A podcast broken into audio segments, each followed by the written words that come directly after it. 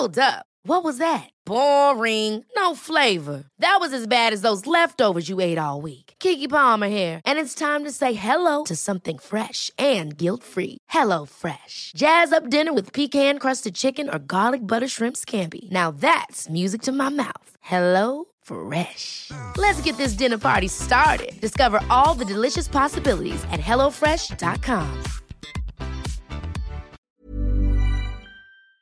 Ya está con nosotros Pamela eh, San Martín, quien fuera consejera del Instituto Nacional Electoral. Pamela, muy buenas tardes.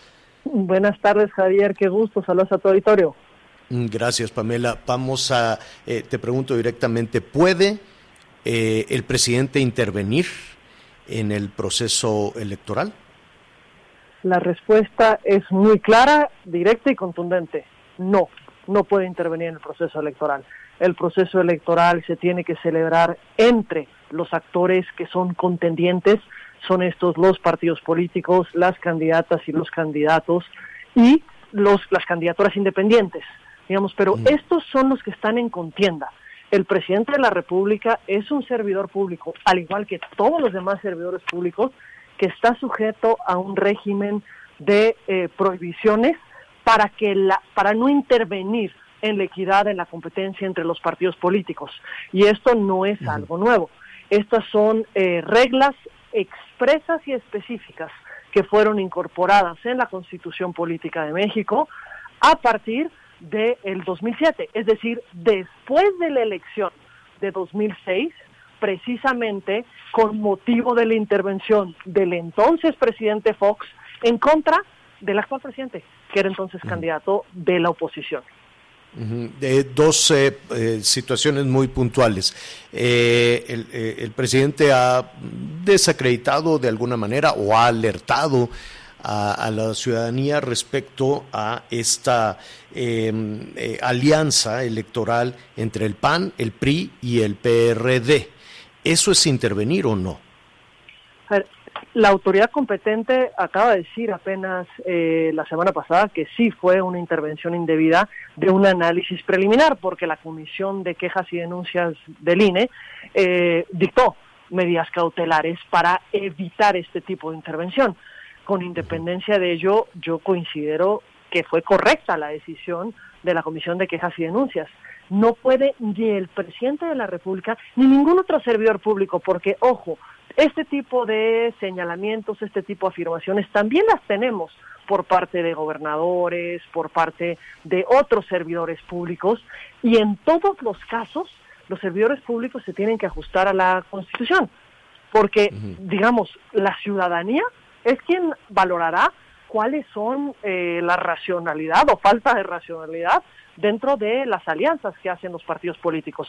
Creo que desde hace mucho tiempo ya teníamos, digamos, una seria duda o falta de claridad sobre cuáles eran los ideales de cada uno de los partidos políticos cuando veíamos sus alianzas. Eh, vemos en el 2018 aliarse a PAN y PRD, que son dos espectros distintos de, digamos, de las opciones políticas.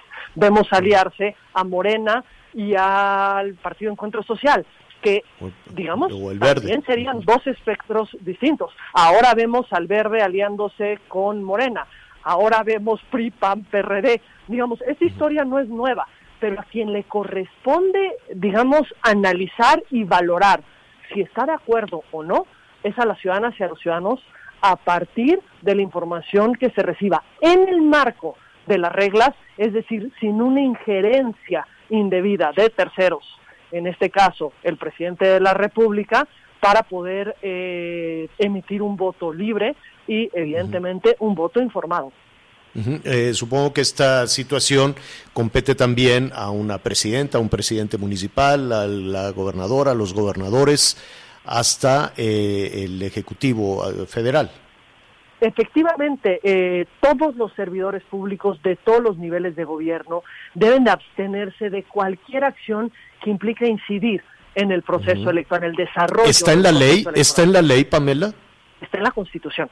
No está en la ley, está en la está En la, Constitución. la Constitución establece que los servidores públicos no deberán eh, utilizar recursos públicos para influir en la competencia entre los partidos políticos, ni a favor o en contra de algún partido político. Esto es un mandato expreso de la Constitución que, insisto, mm. deriva de la experiencia de la elección del 2006, cuando sí hubo también una intervención del presidente Fox a favor del entonces candidato Calderón.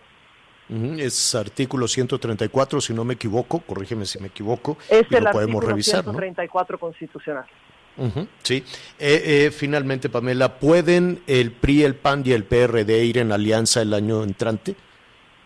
Pues si sus eh, órganos directivos deciden que quieren ir en alianza, por supuesto que pueden ir en alianza, al igual que puede ir alianza cualquier otro partido político en combinación, salvo los partidos políticos de nueva creación. Los partidos políticos de nueva creación en esta elección tendrán que contender eh, individualmente, pero los demás partidos que, digamos, ya han pasado por otras elecciones, pueden coaligarse en los términos que definan sus órganos superiores de dirección y pues ahora le corresponderá a la ciudadanía determinar si está de acuerdo o no con lo que esto significa eh, programáticamente. Eh, Pamela, eh, tú conoces muy bien toda la estructura del INE, los procesos electorales y demás.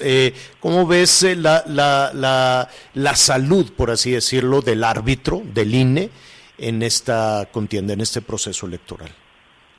Yo creo que me preocupa eh, afirmaciones como las que se señalaban antes de que interviniera en el programa de alguna persona que señaló que el INE tendría que desaparecer y que fuera el Ejecutivo Federal quien se encargara de las elecciones, ya pasamos por eso en México. Y precisamente porque pasamos por los resultados de que eh, el Ejecutivo, es decir, un actor en el proceso, fuera el encargado de organizar las elecciones, de todos los fraudes que vivimos bajo el partido hegemónico es que construimos un órgano con la cantidad mayor de candados, de mecanismos de seguridad, de verificación, para garantizar que el voto de las ciudadanas y los ciudadanos se contara y se contara bien. Eh, hay pendientes en el INE, hay áreas que se tienen que fortalecer, por supuesto que sí. En eso creo que no podemos cerrar los ojos y asumir que tenemos un órgano perfecto. En lo más mínimo hay muchas áreas que se deben de fortalecer, en particular me parece en el arbitraje de la elección. La mayor fortaleza que tenemos es la organización logística de la elección. En el arbitraje creo que hay pendientes, pero de eso a pasar a regresar a un pasado que tanto nos ha costado trascender, me parece que sería colocarnos en el peor escenario posible. Me parece que lo que tenemos que hacer es exigir que con las fortalezas que hoy tenemos se atiendan estas áreas de oportunidad y creo que para eso el INE tiene todos los elementos para poder llevarlo a cabo. Pamela San Martín, como siempre, te agradecemos muchísimo este comentario. Nada que agradecer, Javier, y nuevamente saludos a tu auditorio. Gracias, es Pamela San Martín, ex consejera del Instituto Nacional Electoral.